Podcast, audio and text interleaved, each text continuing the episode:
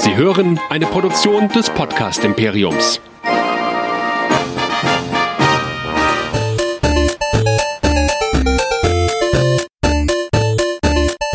Ich bin Luke Skywalker und ihr hört Nerdizismus, der nerdige Podcast. Viel Spaß!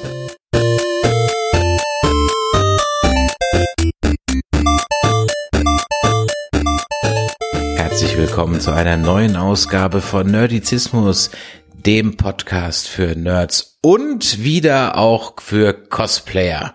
Dazu aber später mehr. Ich bin Chris und mit mir dabei Nerdizist Michael. Hallo. Hallihallo. Heute sprechen wir über einen Film, der jetzt ins Kino kommt und der ist ja ein weiterer Abschluss einer Superheldenreihe oder zumindest ein Zwischenabschluss, da können wir gleich noch drüber reden. Wir reden über die aktuelle Installation der X-Men-Filme, nämlich über Dark Phoenix. Wir haben im Vorgespräch gesagt, dass wir nicht alles spoilern. Es gibt ein paar Dinge, da werden wir nicht so im Detail drüber reden. Aber ansonsten muss ich ganz ehrlich sagen, ich nehme ein bisschen die Wertung vorweg. Es gibt nicht viel zu spoilern, aber auch da werden wir drüber sprechen. Also genießt diesen Cast mal ein bisschen mit Vorsicht, aber seid auch jetzt schon darauf hingewiesen, so große Spoiler gibt es eigentlich gar nicht. Aber bevor wir jetzt hier über den Film sprechen, Dark Phoenix, Michael, für alle die, die vorher Game of Thrones gehört haben und jetzt sich in diesem Feed wundern, Wieso quatschen die nicht mehr über Daenerys und über den Jon Snow? Was ist los hier? Naja, wie der Phönix aus der Asche sind wir auch mit unseren restlichen Cast mal wieder auferstanden. Denn wie gesagt, wir machen nicht nur Game of Thrones. Dieses Jahr hatten wir schon Game of Thrones, Dead Nerds Talking und Track Nerds. All das findet ihr auf nerdizismus.de, denn da gibt's unser ganzes Universum von Podcasts, wo wir diverse Serien vor allen Dingen betrachten und hier in dieser Hauptreihe vor allen Dingen Filme und andere Dinge. Auf nerdizismus.de könnt ihr einfach auf den großen Abonnieren-Button klicken. Da könnt ihr uns dann in den Feedreader eurer Wahl laden. Ihr könnt uns auch, vielleicht hört ihr uns sogar gerade schon, bei Spotify runterladen, bei iTunes. Und wer dann sein Feedback zu uns hinterlassen möchte, der kann das auf Facebook, Twitter, Instagram und YouTube machen oder schreibt uns doch immer ganz gerne eine Mail an info@nerdizismus.de. Da haben wir uns gerade bei den Game of Thrones Folgen sehr drüber gefreut. Wenn wir uns freuen, wenn das auch bei den Rest der Podcasts so ist. Ja, das stimmt. Bei Game of Thrones sind die Kommentarspalten und das E-Mail-Postfach wirklich förmlich explodiert. Ich bin mir allerdings nicht sicher, ob das bei diesem Film der Fall sein wird, weil ich nicht glaube, dass er großartig die Gemüter erhitzen wird. Aber da werden wir gleich drüber sprechen. Also, Dark Phoenix ist heute unser Thema. Ich fasse mal ganz kurz zusammen, worum es geht. Es ist, wie gesagt, der äh, letzte Teil der X-Men-Reihe in dieser Besetzung, so wird zumindest äh, kolportiert. Es geht um die Entwicklung von Jean Grey zum Phoenix und ihre Entwicklung dahin und wie sie mit ihren neuen Superkräften dann eben umgeht. Die ersten paar Minuten sind schnell erzählt, da passiert auch gar nicht groß. Die X-Men werden zu einem Notfall mit einem Space Shuttle gerufen und als man dann im All ist, sieht man, dass das Space Shuttle angegriffen wird oder in Not ist durch eine, wie man erst denkt, Sonneneruption. Und diese Sonneneruption, dieses Plasma, was so ein bisschen aussieht wie das Nexus aus Star Trek Generations, wickelt sich dann um ja, äh, die äh, Jean Grey, die also das Space Shuttle retten will und äh, in einer, ich sag mal, ja, bisschen Captain Marvel anmutenden Szene bekommt sie dann also Superkräfte. Auf diese Superkräfte sind auch ein paar Aliens scharf. Ja, und dann entwickelt sich eigentlich eine relativ vorhersehbare Story rund um diese Geschichte. Das Ganze ist inspiriert auf einer für die X-Men Comics sehr ja, äh, ein oder sehr maßgeblichen und auch sehr prägenden Reihe, nämlich dieser Dark Phoenix Geschichte. Und ich habe mich im Vorfeld ein bisschen damit beschäftigt und es hat dann doch nur sehr lose was damit zu tun. Also du hörst schon ein bisschen, Michael, ich war jetzt nicht begeistert. Er hat auch nicht wehgetan, mhm. der Film. Was ist so dein Eindruck gewesen, als du rausgekommen bist? Ja, erstmal muss man sagen, das ist ja mehr oder weniger der Abschluss der Haupt-X-Men-Reihe. Ich meine, die X-Men sind diejenigen, die, ich glaube, das war 1999, diesen ganzen Superhelden-Hype erstmal gestartet haben. Davor gab es nur so ein paar Tim Burton Batman-Filme und diverse andere Comic-Verfilmungen, die aber nicht wirklich einen Comic-Superhelden-Hype ausgelöst haben. Die X-Men waren die ersten, die das dann gestartet haben. Das war die Hauptreihe mit Ian McKellen, mit Patrick Stewart, äh, und natürlich immer wieder mit unserem einzigen Wolverine, dem Hugh Jackman. Ja, und irgendwann haben sie das gerebootet. Das war, hm, hm, hm, hm war das 2000, irgendwann in den 10er Jahren gab es dann die First Class. Die haben sie dann später noch durch eine Zeitreisegeschichte wieder verbunden. Und die sind jetzt in ihrer eigenen Zeitlinie drin. Und Dark Phoenix ist der Abschluss dieser Viererreihe, die mit First Class begonnen hat und wo die versucht haben, X-Men nochmal in eine andere Richtung, in eine mehr comichafte Richtung zu bringen. Was man der Reihe allerdings anmerkt und deshalb nicht nur, weil Disney jetzt Fox übernommen hat, ist, äh, dass es ein Konstrukt, ja, aus den Anfang der 2000er ist, was so heutzutage in der Superhelden-Comic-Verfilmungswelt meiner Meinung nach nicht mehr gut bestehen kann. Ähm, der letzte großartige Film von denen war Days of Future Past. Da hat man auch schon gesehen, mh, ist nicht mehr ganz up to date. Da hat so ein bisschen dieser Nostalgie-Effekt noch gerissen. Aber dann danach vor ein paar Jahren Apocalypse war ein kompletter Reinfall. Jedenfalls für mich. Ich glaube, wir haben den sogar auch damals im Cast besprochen. Wir haben ihn besprochen und er kam nicht gut weg. Ja. Er kam nicht gut weg. Er kommt immer noch nicht gut weg. Ich hab ihn auf Blu-ray, aber ehrlich gesagt, seit der PV habe ich ihn nicht mehr wieder gesehen. Ich weiß auch nicht, ob ich ihn nochmal sehen möchte, weil das Ding war ja schon eine vollkommene Gurke, der einem quasi die ganze Reihe verhauen hat.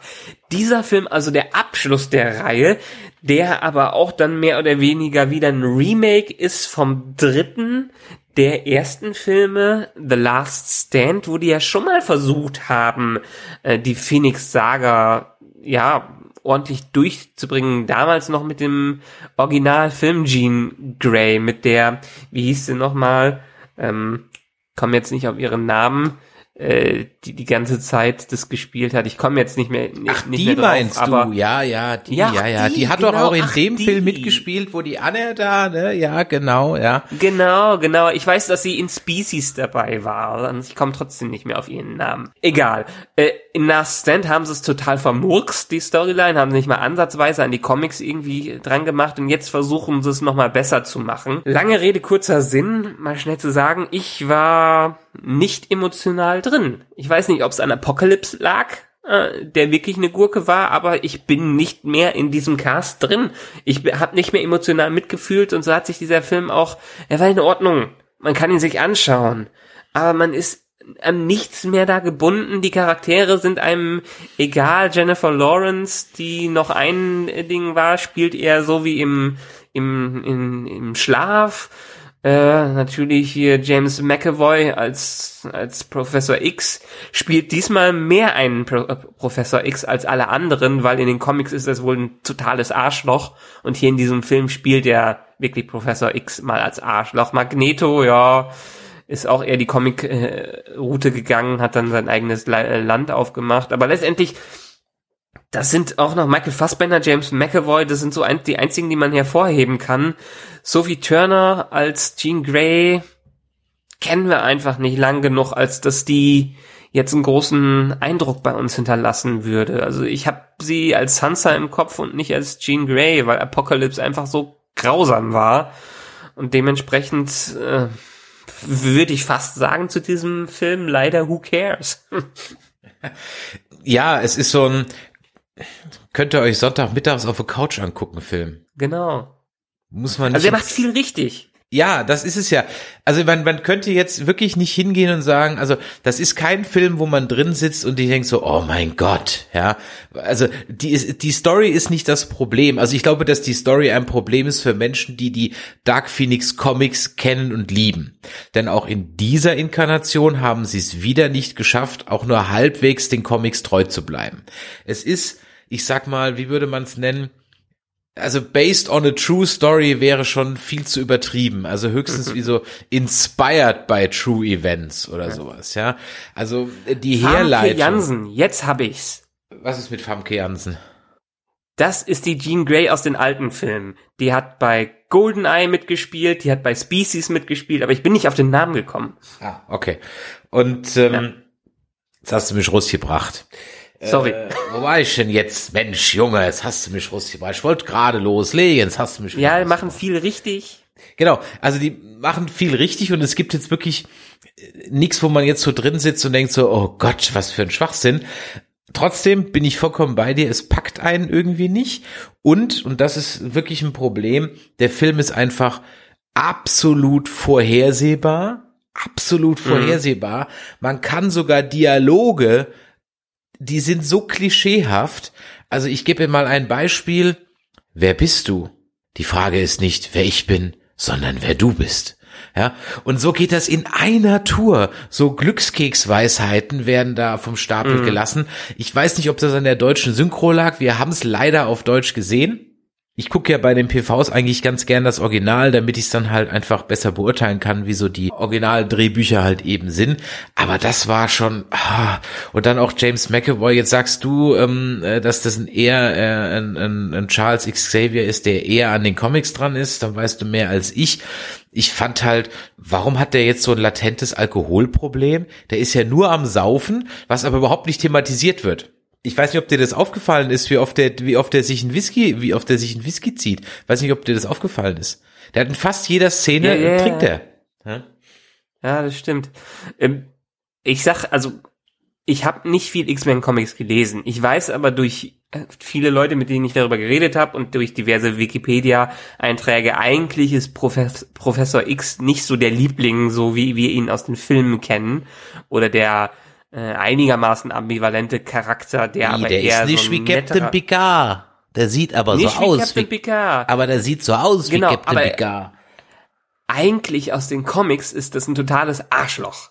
Weil der alle immer nur für sich benutzt und alle nach seinen Plänen hingeht. Der steht jetzt auf der guten Seite, aber letztendlich finden alle Professor X meistens nur total kacke und äh, nicht nett. Und so wird er hier jetzt auch porträtiert, nachdem wir jetzt die letzten drei Filme mit James McAvoy eigentlich eher einen sympathischen Professor X haben, der natürlich seine Probleme hatte, aber immer wieder auf den rechten Pfad zurückkommt, ist er hier in den zehn Jahren, die zwischen Apocalypse da waren, ich glaube, es waren zehn Jahre, eigentlich zum ziemlichen Arschloch mutiert. Ah, okay. Und jetzt verstehe ich auch, warum das für mich überhaupt nicht funktioniert hat. Weil Mhm. du erinnerst dich, ich habe dich ein, zwei Mal im Kino angestupst und hab dich so, so, hä? Verstehe ich nicht. Wieso ist der denn auf einmal so? Beziehungsweise, ich, du bist sehr ambivalent. Bist du jetzt eher für die Fraktion äh, Professor X oder bist du jetzt für die Fraktion, ähm, wir wollen die Schule verlassen? Beide haben sie irgendwie, irgendwie ihre Gründe, aber das, was sie ihm vorwerfen, das kann ich so gar nicht nachvollziehen, weil das äh, aus den auch da als Biest ihm da diese Vorhaltungen macht und so weiter, als dann Piep passiert, ja. Ja, Äh, Das habe ich mir so, ja, okay, irgendwie aus der Situation heraus, aber das sind ja so fundamentale Vorwürfe und Zerwürfnisse, die sich aus den letzten Filmen einfach nicht ergeben haben. Genau, und das ist auch hier wieder ein großer Sprung. Ich verstehe, dass hier jetzt endlich mal ein paar Kenner von den Comics dahinter waren und dass die es noch mehr gemacht haben wie in den Comics, auch wenn es wie, wirklich wieder nur angelehnt war. Viele Elemente sind daraus entnommen, aber ja, wir sind einfach nicht mehr in diesen Charakteren drin. Die Charaktere sind nicht mehr so, wie wir sie kannten, nicht mehr so sympathisch, sondern sie sind eher ja, entweder werden sie d- emotionslos gespielt oder sind emotionslos geschrieben. Die einzigen, die so ein bisschen Leben da reinbringen, in- sind äh, dann, also von, von der Sympathie her, würde ich Ihnen wirklich sagen, ist noch Sophie Turner und Niklas Holt als Beast und äh, Jean Grey. Ähm, aber das, das wär's, äh, wär's auch, aber die sind einfach nicht so geschrieben als äh, es ist nett. Ich meine, die ganze Filmsprache will uns nah an diese Charaktere ranbringen, falls dir das mal aufgefallen ist. Die sind immer, die haben extrem viele Close-ups im Gegensatz zu den letzten Filmen gemacht, mit viel Tiefen und Schärfe gearbeitet, sehr nah da dran. Die wollten eine Nähe schaffen, die aber so, für- so für mich nicht funktioniert hat, weil die Charaktere zu flach waren und das hat sich vor allen Dingen auch in den Dialogen gezeigt. Mir ist es in den letzten Filmen nie so aufgefallen, vielleicht war es auch in Apocalypse so, aber die waren wirklich so ultra flach und wie du gerade schon gesagt hast, vorhersehbar, dass einen davon keiner Spaß, also die sind einfach dahergeplätschert, da hätte man einfach auch einen Stummfilm zeigen können, so wenig bedeutend waren die Dialoge hier drin. Ja, vor allem bei der Terminatrix, Ja. Die hat ja, die hat ja echt nur so Glückskeksweisheiten aus dem Buch der Bösewichter von sich gegeben. Das war also wirklich. Da werden so. wir allerdings, äh, da muss ich dich mal kurz stoppen, weil das ist ein großer Punkt, wo die Leute noch nicht wissen, was sie ist oder was sie da macht. Deshalb spoilern wir da nicht ganz ihre Herkunft, äh, wer sie ist. Gut, ich habe vorhin schon gesagt, dass Aliens auf der hinter Dark Phoenix her sind. Also von daher ja, äh, aber gut, man, man, man sieht jetzt nicht genau, das, das weil passiert in den, in den ersten fünf Minuten, also von daher. Ja, es passiert in den ersten fünf Minuten, aber die Trailer lassen es noch sehr offen, was oder wer sie ist. Okay, Alien ist jetzt nicht der größte Spoiler, aber. Ganz ähm, ehrlich, es wird doch auch überhaupt nicht erklärt. Das, das, das, das ist die Alien-Tante vom Anfang und am Ende. Punkt. Das ist the villain of the movie. Äh, das, ja. Was, was, was, was wird denn da erklärt? Also da gibt's ja keinen Twist. Also, sorry, der es gibt wirklich, gibt auch keine Endcredit-Scene, by the way, braucht er auch nicht sitzen bleiben. Ähm, also, na, nee. Der, der, dieser Film ist einfach von vorne bis hinten vorhersehbar. Ich habe, glaube ich, locker vier, fünf Dialogzeilen mal ebenso zu Ende. Auch am Anfang die Herleitung, warum, äh, als dann äh, Jean zum ersten Mal ihre Kräfte wirklich so entdeckt, die ist auch so absolut ja, so vorhersehbar. Du weißt ganz genau, oh, Achtung, jetzt passiert das und das und oh, das, ganz ehrlich, das ist so eine Inszenierung aus dem siebten Sinn von 1977. Achtung, gleich ein Unfall. Ähm, ja. Das ist, also Was ich übrigens sehr ungerecht fand an diesem Film, okay, die äh, werben immer noch mit den großen Namen, die die da drin haben. Letztendlich hatte ja mehr oder weniger die Haupthauptrolle Sophie Turner als Jean Grey. Trotzdem wurden James McAvoy, Michael Fassbender und Jennifer Lawrence in den Credits und am Anfang vor ihr genannt. Danke, das dass dir das auch aufgefallen ist. ist. Das fand ich auch voll ungerecht. Das fand ich ja. voll ungerecht. Ich gedacht so, äh, hallo? Eigentlich müsste da Sophie Turner als Anfang stehen, ja, und also ja. Das habe ich mir genau das gleiche habe ich mir auch gedacht. Hab ich so, okay, jetzt kommen erstmal fünf Namen und dann kommt der Hauptcharakter des Films an fünfter Stelle, echt jetzt? Also, ähm, aber da gibt's, glaube ich, irgendwelche, das, das lassen sich Schauspieler auch so in Verträge reinschreiben und so ein Kram. Ja. Ich glaube, also nachdem viele Fans ja erstmal spekuliert haben, dass es am Ende doch mehr wieder in die Richtung äh, Magneto Professor X-Dynamik gehen würde, was es ja hier jetzt einfach nicht ist, ähm, was man aus den anderen Filmen hat. Die haben ihre Szenen zusammen, aber letztendlich ist das nicht mehr das alt, äh, das bestimmende Element in diesem Film. Das ist wirklich fokussiert auf den auf die Dark Phoenix Geschichte. Dementsprechend ist sie im Vordergrund und ein paar Neben, also ein paar Charaktere haben wir wie äh, die Raven, Beast und wie heißt das Cyclops äh, obwohl der Cyclops für mich auch noch nicht so funktioniert, weil wir ihn noch nicht so kennengelernt haben. Aber alle anderen Charaktere, die so in den letzten Filmen auch eingeführt worden sind, haben eigentlich hier gar keine Bedeutung. Und die X-Men-Filme, die First-Class-Filme, waren in den letzten Filmen jedenfalls Ensemble-Movies, wo wirklich alle ein gewisses, eine gewisse Aufmerksamkeit bekommen habe. Und bis auf Apocalypse hat das auch wirklich gut funktioniert. Ähm, das ist hier jetzt nicht mehr so, ähm, äh, so Quicksilver und andere, die und, und wie war es, Storm, die verschwinden hier komplett in den Hintergrund und sind eigentlich fast überhaupt nicht von Bedeutung äh, für die Story. Ja, kämpfendes Füllmaterial. Ja, genau, kämpfendes Füllmaterial. Was ich jetzt auch nicht schlimm finde, was ich aber eher schade finde in dem Sinne, dass halt die X-Men-Filme eigentlich deutlich mehr Ensemble-Filme waren, als dieser Film es ist. Ja, absolut. Und dafür ist dann eben, wenn man sich halt die Tragweite dieser Phoenix-Geschichte in den Comics halt eben anschaut, ich ganz ehrlich, ich bin davon ausgegangen, dass wir jetzt den ersten Teil einer neuen Zweiteiler, Dreiteiler sind. Ich habe mich nicht im Vorfeld groß damit beschäftigt, aber ich war wirklich mhm. überrascht, als der Film zu Ende war. Ich so, ach so, ach so, das war jetzt ja. das in dem Film jetzt? Ach so, ich dachte, das, das geht jetzt noch über zwei, drei Filme, weil das ist doch so mega wichtig für alle X-Men-Fans.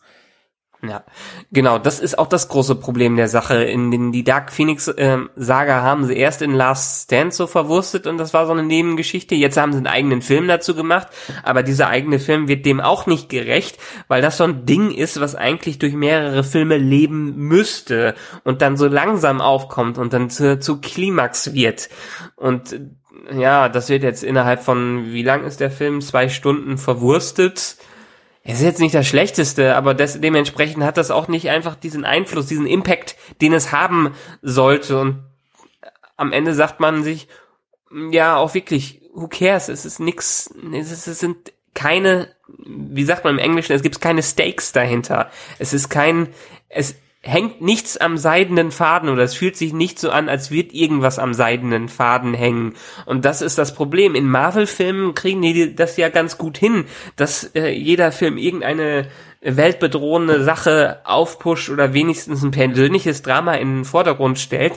Das schafft dieser Film einfach äh, nicht. Und das zeigt auch die ganze Klimax dahinter, äh, der, der ganze dritte, äh, dritte Teil des Films, als es dann in diese Action-Szene mit dem Zug reingeht, wo man total merkt, dass die das Ganze durch Reshoots ähm, erst in den Film reingebracht haben, um sich von diesem mehr kosmischen zu verabschieden.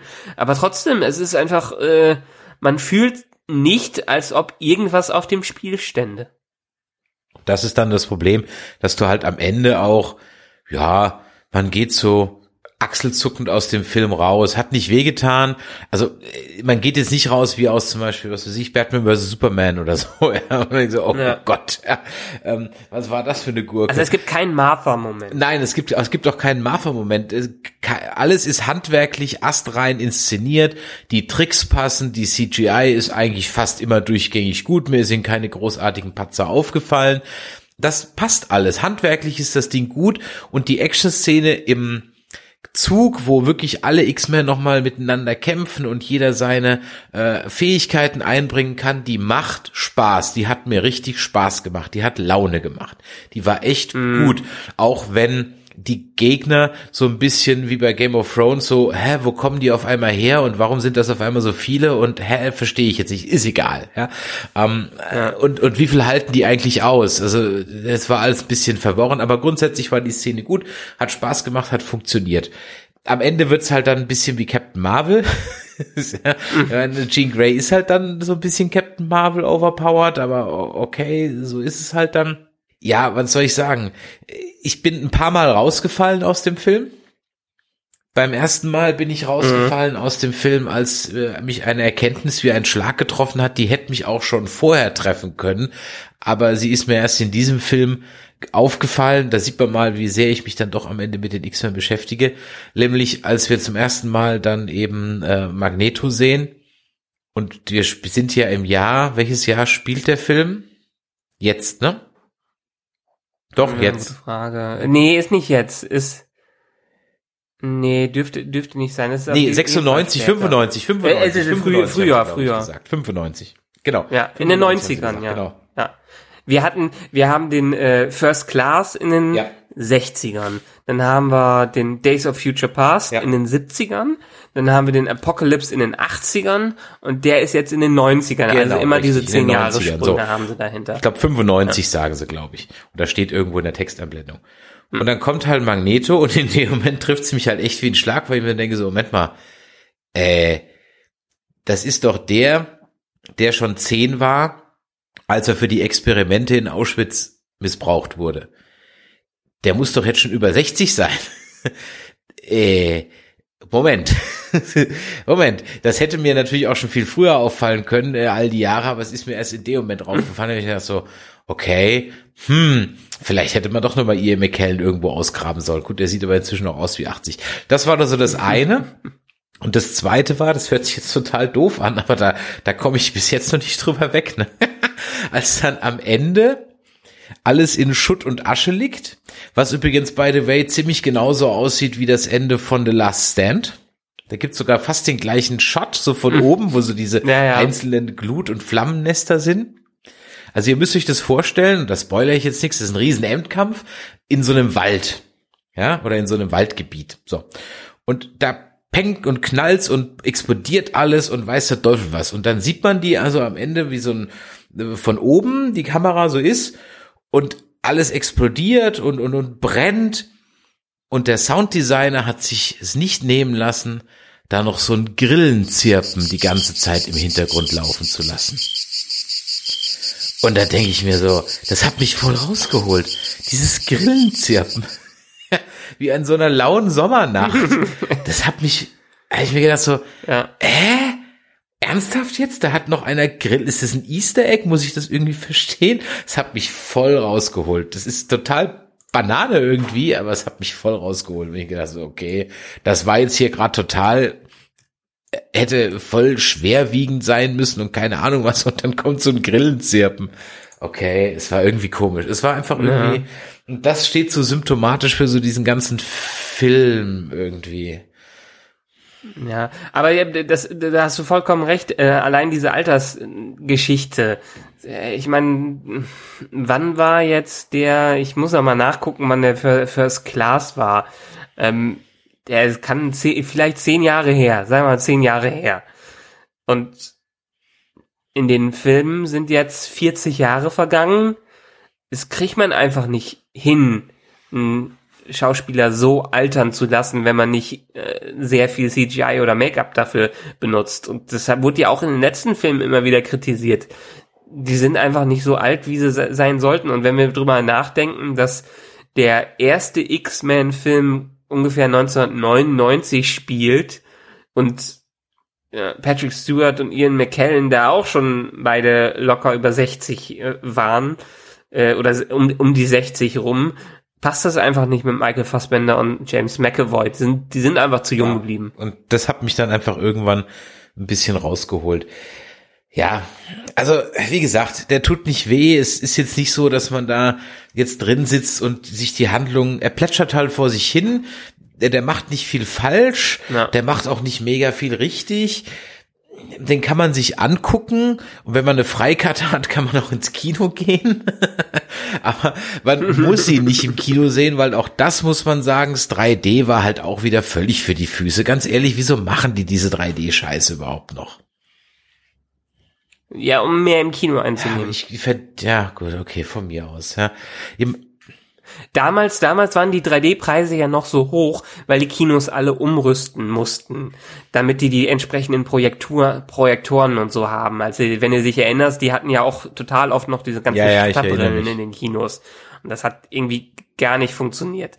Ähm, und letztendlich ja, mittlerweile dürfte das sich amortisiert haben und es wird einfach nur noch 3D rausgebracht, weil die dafür höhere Ticketpreise machen äh, können. Und dann nochmal ein Euro für eine Brille, die eigentlich 10 Cent wert ist, so mhm. ungefähr.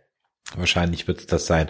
Ich meine, es gibt ja ab und zu mal ein paar 3D-Highlights. Ich bin da auch ehrlich gesagt guter Dinge, dass die Avatar-Filme, auch wenn ich die jetzt nicht den ersten Teil jetzt nicht so mega fand, weil es halt am Ende doch einfach nur Winnetou nacherzählt ist oder Pocahontas nacherzählt ist, ähm, trotzdem war ja. der 3D-technisch, da hat sich das gelohnt. Ja.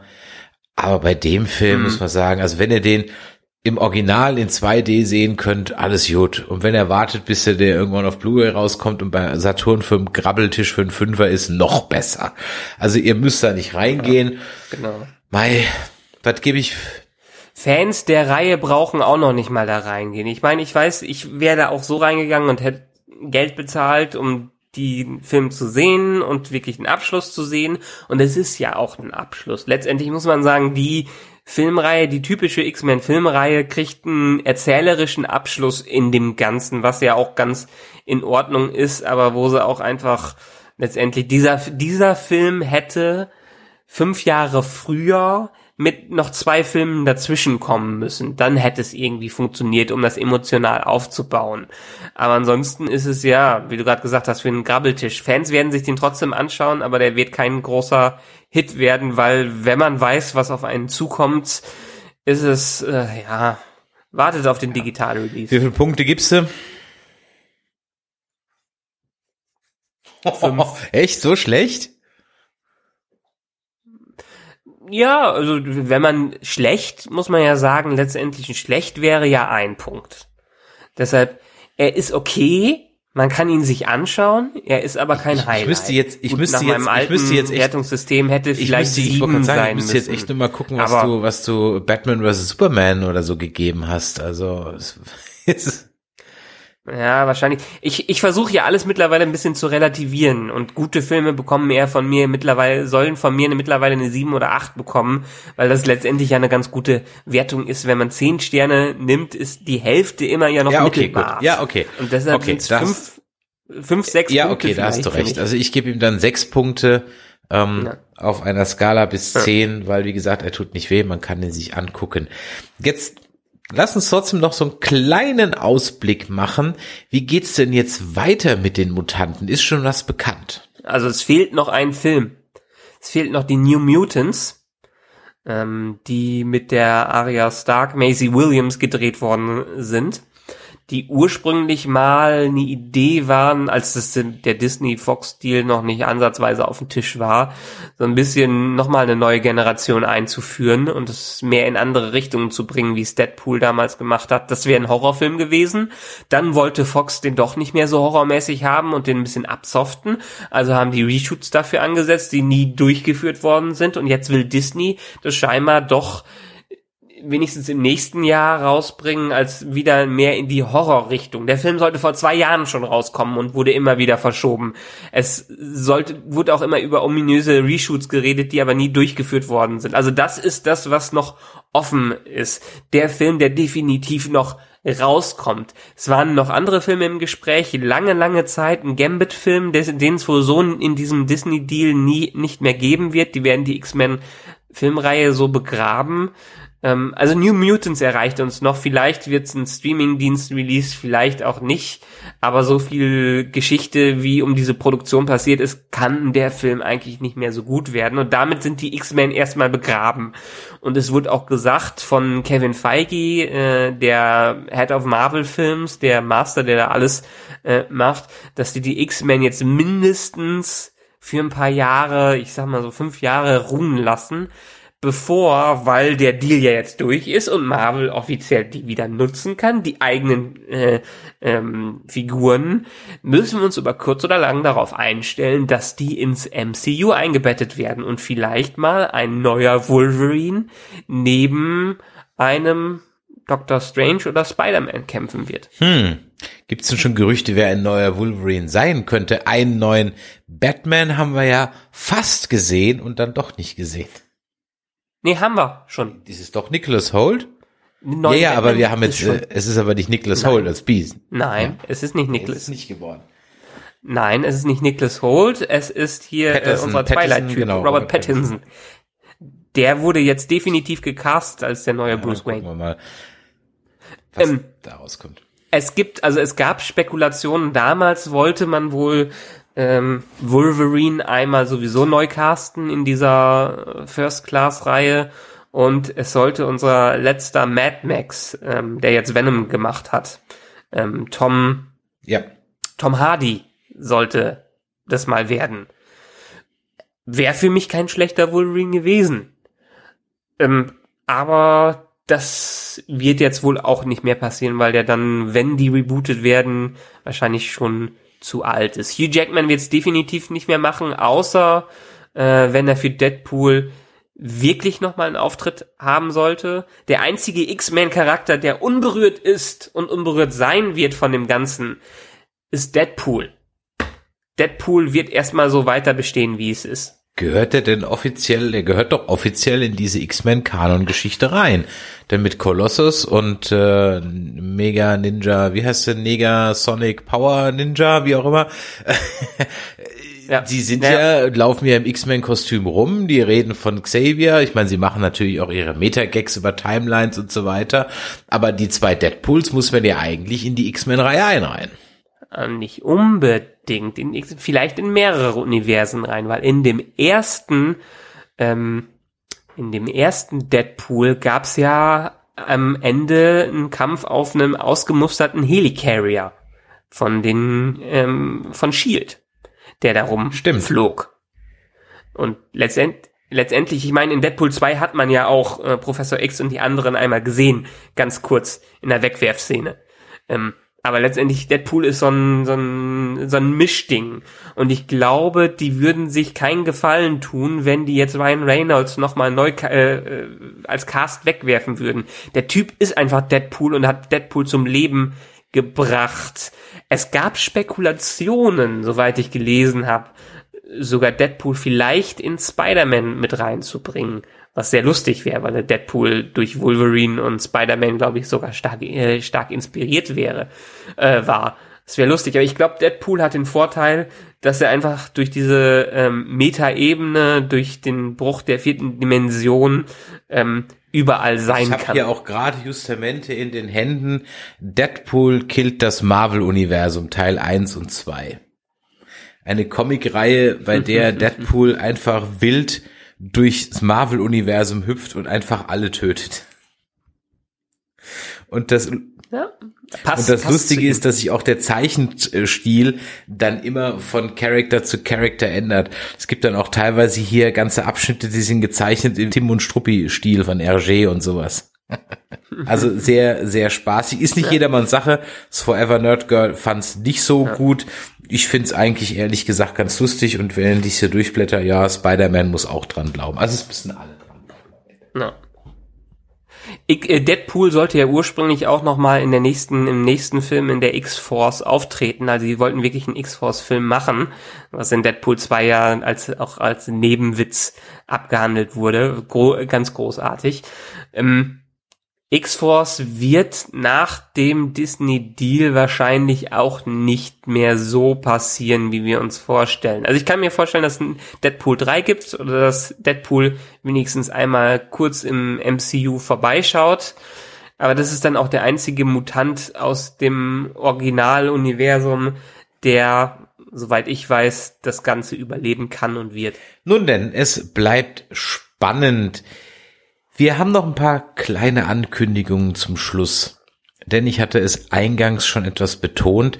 Wir können ab jetzt wieder guten Gewissens sagen, dass wir ein Podcast für Nerds und Cosplayer sind, denn unsere doch sehr beliebte, aber leider etwas eingeschlafene Show Nerdplay hat endlich einen neuen Host und es ist nicht nur ein Host, nein, es sind sogar zwei. Und um das Ganze vollständig zu machen, sind es eigentlich sogar drei. Es sind nämlich die drei Mädels, Lea, die Javanna und die Jenny. Die werden in Zukunft Nerdplay moderieren. Und was haben die vorher gemacht? Kannst du es jetzt in der Ich Reihenfolge habe mich gerade voll drum gedrückt, das zu sagen. Das sind nämlich die drei Mädels von HFF. Hab ich gemerkt. Den Hipster Fan Fashion Girls. Ich krieg das einfach. Das ist aber auch ohne Scheiß Mädels. Das ist. wie seid ihr auf diesen Namen gekommen? Hipster Fangirl Fangirl Fashion. Wir kennen die drei jetzt schon seit äh, etlichen Jahren, wäre übertrieben, aber seit zwei Jahren immer wieder auf Conventions. Sie haben zweimal ganz erfolgreich das Nerdquiz gewonnen und den Titel in diesem Jahr auf der Magicon verteidigt. Ähm, drei Mädels, die wirklich ganz toll selber Cosplay machen, Cosplay leben, in der Szene auch verwurzelt sind und auch gerne darüber sprechen und darüber schreiben. Die werden sich dem Thema Cosplay also ab sofort wieder bei uns annehmen. Ihr könnt sie auch wahrscheinlich live sehen, nein, nicht nur wahrscheinlich, ihr könnt sie auf jeden Fall live sehen am Donnerstag auf der CCXP in Köln. Das ist irgendwann Ende Juni. Ich habe das genaue Datum gerade nicht im Kopf. Guckt, wann die Comic-Con Experience in Köln ist. Am Donnerstag machen die ein Panel mit Kizano Cosplay oder so. Keine Ahnung, ist wohl sehr bekannt, hat eine halbe Million Follower, kann so schlecht nicht sein. Wir selber sind auch auf der CCXP am Samstag um 17 Uhr auf der Ultra Stage. Da spielen wir Nerdquiz. Und die Mädels sind dann nochmal am Wochenende, am Sonntag, am gleichen Wochenende fahren die noch nach Stuttgart auf die Comic-Con und machen da auch noch ein Panel am Sonntag. Also wenn das mal kein Einsatz ist für die Sache des Cosplays, dann weiß ich auch nicht. Also herzlich willkommen im Kreise der Nerdizisten, liebe Mädels. Wir freuen uns, dass ihr da seid. Wer das jetzt in dieser Woche, in der ersten Juniwoche gehört hat, dem sei verraten, dass wir jetzt das nächste Wochenende auf der FedCon in Bonn sind. Gleich zweimal. Dann allerdings nur wir zwei, der Michael und ich. Wir haben am Samstag um 14 Uhr unser Nerdquiz. Da treten an das Discovery Panel zum Titel verteidigen gegen den Grauen Rat. Und am Sonntag gibt es wieder einen Castblast. Da reden wir über Toxic Fandoms. Und mit dabei ist der Raphael vom WhoCast, der Sascha von Sie reden und ähm, der, jetzt muss ich mit dem Namen wieder, ich hab's, das ist der Lieven, Littler. Er wird mir auf der Bühne sagen, wie man seinen Namen richtig ausspricht. Ihr kennt ihn alle, er ist der Klingon-Teacher, also derjenige, der das erste Wörterbuch Klingonisch-Deutsch, Deutsch-Klingonisch geschrieben hat. Da hat jeder Tracker von schon mal von gehört. Wir drei oder wir sitzen auf der Bühne, sind wir fünf Mann, sitzen auf der Bühne und reden über Toxic, Toxic Fandoms. Also, warum sich jetzt Fans untereinander schon die Köpfe einschlagen. So, das also für diejenigen. Und wenn alles gut geht Ja. dieses Mal, haben wir sogar noch einen Stream Genau. für euch. Wenn der. Michael seine Kamera gebacken kriegt, haben wir auch einen Stream. Und Sogar in Echt? 360 wow, Grad. da- äh, hast du so viel Bandbreite? Brauchst du ein gutes, hoffentlich haben die dann gutes WLAN im Hotel. Du hast doch gesagt, du hast so viel. äh, Ach so, jetzt muss ich wieder Ding. sparen. Ja, okay, ja, aber ich, ich habe noch ein bisschen was in meinem äh, Gigadepot Werbung, äh, Werbung Ende. Ähm, ja, nee, da werde ich bestimmt ein paar Gigabyte für locker. haben. Wobei es waren dann am Ende gar nicht so viel, ne? Man waren nur ein paar hundert MB oder sowas, ne? Naja, ich weiß nicht, wie es bei einem 360-Grad-Stream ist. Du musst es ja glaub nicht in ein bisschen 4K machen. Äh, Das, das macht Facebook. Das weiß Okay. ich nicht, was da wir werden schauen, dass wir es streamen, beide Ereignisse. Hoffen wir mal, dass es klappt. Schaut also rein. Wir kündigen das aber in den Social Media Kanälen auch nochmal an. Ja, dann war's das für heute. Wenn euch das heute hier gefallen hat, dann hinterlasst uns doch eine Bewertung bei iTunes, ein Däumelen nach oben, ein paar Sterne und natürlich auch gerne was Schriftliches. Das freut uns immer. Wenn ihr der Meinung seid, dass wir diesem Film komplett Unrecht getan haben, weil wir es überhaupt nicht verstanden haben, dann schreibt uns eine E-Mail an info@nerdizismus.de oder in unseren einschlägigen Social Media Kanälen unter diesen Post, wo ihr diesen Podcast gefunden habt. In diesem Sinne, Michael Machet Jod, wir sehen uns am Wochenende wieder. Und Genau. für euch da draußen vielen Dank fürs Einschalten, vielen Dank für eure Zeit. Bis zum nächsten Mal. Ciao, ciao. Tschö.